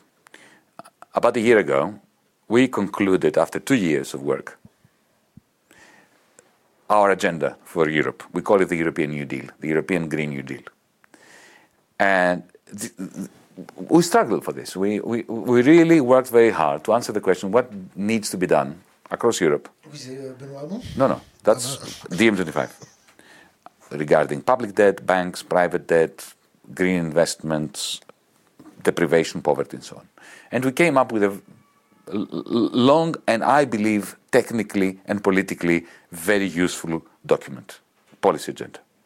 And then what we said was, uh, and we said that in Napoli, in Italy, we had a press conference and we invited European movements from every country just on the basis of self selection. Come and talk to us about this agenda. We think this agenda should be put to the European voters in the May 2019 European Parliament election across Europe, from Sweden to Portugal, from Ireland to Greece. For the first time, we need one European agenda for the whole of Europe. That has never happened before. So different movements and different politicians and different parties came to the party, came to us to discuss this. Benoît Hamon and our comrades from Generation were one of them. They self selected, so they came. Together with good people from Poland, the Razem Party, the Alternativet Party in Denmark, the Green Party effectively of Denmark came along, Actua from, from Spain, Livre from Portugal. Uh, we created our own party in Germany called Demokratie in Europa. Uh, and we, the, all that we call the European Spring. For a year now, since then, we've been meeting every month to develop our agenda, the Green New Deal for Europe. And Benoît Hamon, Isabelle Thomas, Guillaume Balas, these are European members of Parliament of Generation, are part of this process. We exclude no one who wants to work with us on the basis of what needs to be done. We want to move away from the politics of the past, where you know a group of friends go together and say, "Oh, let's run together," and then after we go together, we scratch our heads to, an- to answer the question. So, what do we propose? What is the agenda that we put to, to voters? We want to do it the other way around. Let's agree on the agenda. Let's agree on what needs to be done with green investment. For instance, where does the money come from? Precisely. What do we do on Monday morning? This is what the left has always lacked. Precise programs that can excite the imagination of people, not just the usual suspects. And anyone who comes to the table to discuss this with us is our comrade. So Benoît Hamon is one of them. Good luck. Uh, other question from internet. You want to change Europe from inside, but the European Parliament is only consultative. So even you get political power, you can't reform it. So that is absolutely correct. The European Union Parliament, the European Parliament is more or less useless. Uh, we're not saying elect us into the European Parliament because we'll change Europe from within the European Parliament. We will try to do it, to use the European Parliament uh, as a forum to do it. Do you know what excites us about May 2019? Not so much the prospect of being in the European Parliament.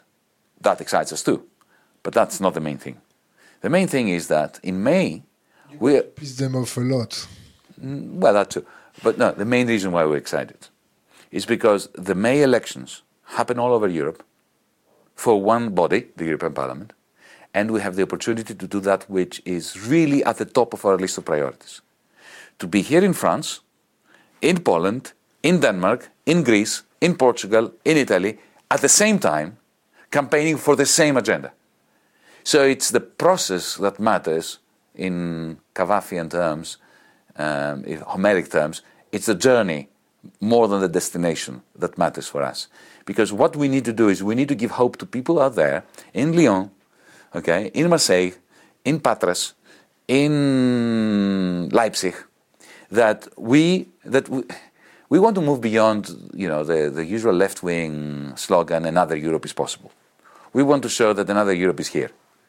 And we are it. We are the movement that has worked together for three years to come up with answers to practical problems besetting people everywhere. Other question from internet. What about cryptocurrency? You believe in it uh, to stabilize the system? You don't believe in cryptocurrency? No, I don't believe in cryptocurrencies, but I do believe in the algorithms uh, using used in building up cryptocurrencies. So when uh, Bitcoin first came up, because I have this kind of past of you know mathematical training and computing training, uh, I studied the blockchain algorithm and I was fascinated by it. And I remember back in it was 2011, I wrote an article saying this is a fantastic solution to a problem that we have not discovered yet. Uh, but it's not an answer to the question of what currency we want. But I have to say that even back then, 2012, 2013, I started designing a parallel payment system, which then I tried to implement when I was in the government. And uh, I'm being demonized for that. I'm be, even being called the national traitor for having put forward this proposal and, and to implement it. Um, because I, be, I believe that in the Eurozone, our member states should have public payment systems that bypass the banking system. And that would create, based on our tax systems. Bypass SWIFT or bypass the banking system? All of it. All of them? All of it. That is, uh, the, the design is based on the tax office website. So here in France, you have uh, a tax file number. You go into a website, and you transfer money from your private bank account to your tax file number when you have to pay taxes. If you don't do it, your accountant does it. But th- there is a system there. What I think we need to do, and I fe- felt that a long time ago, is create a reserve account for every tax file number so that you, there are two ways in which money can go in there. One is if the state owes you money, they can put it in there, or you can transfer money from your private bank account and put it there why would you do it if the state gives you a discount for paying your taxes from that account? And then with a PIN number, you can pay your friend or supplier or employee uh, from ac- across these reserve accounts on the tax file system. So you, and then that can extend. You can have you can have apps on your phone that allow you to do that. Suddenly, there is a, pa- a payment system that citizens can use, taxpayers can use, that is outside international globalized financial systems. So the government can create uh, units there that can be used to repay euros, that can be used to repay taxes, but that money cannot escape France, even though it's in euros. And I was planning to have, and you see the connection with cryptocurrencies, that this system should be based on a blockchain technology because it guarantees anonymity and decentralization. So full transparency. Huh? all citizens will know how much money there is in this model, in this system. The government cannot create too much of it because everybody will be, it's panopticon. Everybody can see through this. So I do believe in blockchain algorithms, in the algorithms and technology behind cryptocurrencies, but I think that the idea of having a currency that is outside the democratic process is a dangerous illusion. Other question What do you think about un universal income, basic income? DiEM25 is in favor of a universal, a universal basic dividend, not income. What is the difference with a basic income? Tell me more. The universal basic income idea is meant to be financed from taxation. We're against that.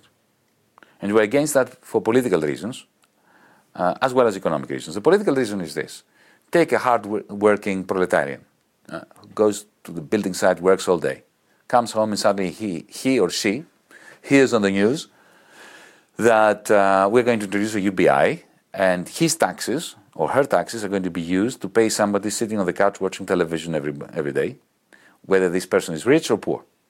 Universal. This is divisive. This person is not going to like it. Are, you cannot drum up support amongst the working class for this. But let's look at our proposal, the UBD as opposed to UBI, Universal Basic Dividend, not income.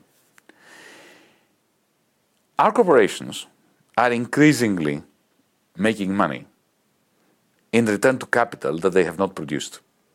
Either capital that has been produced by the state, like for instance, we all know that if you take any smartphone and you open it up, all of the technologies in there were developed on the basis of some government grant. But the government, the state, and society that finance them don't get a penny out of the sale of an iPhone. Point number one. Point number two when uh, you use Google Maps, or, well, you, most people do, uh, when you, you, you, you, you search on a, on, on, a, on a search engine something, huh?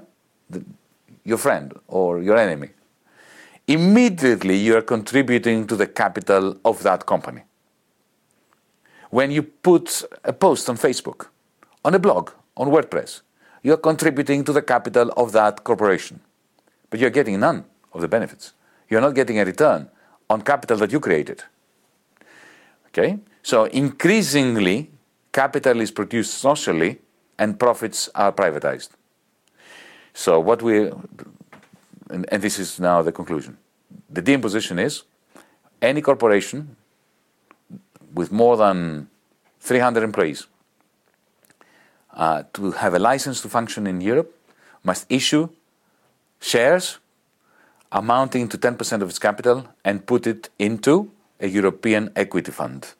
And those, the dividends that accumulate in that European equity fund then distribute, are distributed to everyone on the basis that we, society, in a way that it's impossible to discriminate between you and I, are producing those returns, those profits. Uh, few questions. Who, who wrote the B E B E P G? GOP GOPE? I don't know what it is. I don't B E P G? Yeah. BPG. B P B E P G. G-O-P-E. B? B-E-P-G or G-O-P-E, and we have no idea what it is. I have no idea. They rule that the European community can uh, we refuse them. Oh, we will see about that. Uh, what is your opinion about the same-sex marriage? I'm ambivalent, let me tell you why. I'm an old lefty. We grew up against marriage. You know, we were supposed to, you know, the May 68 uh, generation, we were, again, we were in free love, you know, no social contracts between people that want to have sex or have to have uh, loving relationships. Have you ever smoked a joint? Yeah, of course. What do you think I am, a complete idiot? Of course I've smoked a joint. And I still do occasionally. and I inhale. Even though I, am not very good at it, because when, whenever I smoke, I go to sleep very soon after that. But that's another matter. Uh, I'm, not, I'm, not, great fun for my friends. Um, so, to cut a long story short, um, when I hear um, gay people um, go crazy about the, the, right to marry, I think, but we, we should do away with marriage altogether for heterosexuals as well. But then, of course, in the end, I agree with them because uh, it's a question of equality and it is a question of human rights uh, in the sense that you know I had a friend who died of AIDS and the person that was completely distraught and who was next to him all his life was prevented by the family of the dead man from being in the funeral on the basis that he had no rights. That must end here and now the first part of my answer is an instinctive May 68 one. In the here and now, we should all have the right to marry anyone we want. Um, and then together, let's think of a society where we don't need contracts. And what about the, the, the sorry for that, uh, la procréation? Artificial procreation? No, not artificial procreation. Uh, uh, the, um, well, we will see about uh, the next question. Is this um, Having a, a, having a child? Yeah. surrogacy? surrogacy, that's it. Oh, I, I can't stand surrogacy. The idea that the woman um, hires out her womb in the context of our enterprise culture disgusts me. I have I don't know what this would mean in terms of policy. I don't I haven't thought it through. But I have to say that, um, look, we live in a world where there are so many orphans out there. There are so many kids that, you know, are dying for some love, affection, and parenting. That using your monetary power to rent out the womb of a woman who is then used as a vessel instead of taking an orphan doesn't agree with me. This is my gut feeling. I don't have a policy on it. We arrived uh, at the end of uh, our interview. The la- there is two uh, questions. Okay. The first one is uh, uh, give you some give give to us some book, some advice to choose books. What is your favorite books and what? Oh my goodness, that Three. is an impossible question. yeah, give give us three. Yeah, and next you'll ask me for my favorite three pieces of music, and then three No, no, three no, movies. I'll die. I mean, I have no idea. Uh, three. Okay, For that- you, the most powerful book that you ever read. the most uh, Powerful, the most uh, powerful. enlightening. Exactly. I'm comple- I will give you three, but they will be completely at random. If you ask me five minutes later, I'll give you another, another three. Go ahead. So let, let me be o- open about this. Um, I think that, um, okay, three, right? One is, um, I think it must be Sophocles' plays, especially the, the, the trilogy um, around Oedipus, Antigone, and so on. That, that, that's crucial to me in, in terms of my understanding of resistance to authority and also to the power of prophecy, which is so important in fashioning the world we live in. Um, a second book, which I think is um, um, essential to my upbringing, is um, the preface to the introduction to the critique of political economy by Karl Marx. Okay, that particular little you know, ten pager, it's remarkable impact on on my life. Uh, and let's add Crime and Punishment by Dostoevsky for a bit of bleakness and darkness. So the last question is not a question. Is uh, given advice to the young generation, something like a bottle in the sea. Something like A bottle in the sea. A- A, a bottle in message. the sea. A message in the bottle. subvert the dominant paradigm. That's it. That's it. Never take anything that is presented to you as authoritative as authoritative. Subvert it. Yanis Varoufakis, thank you. Thank you. Cut.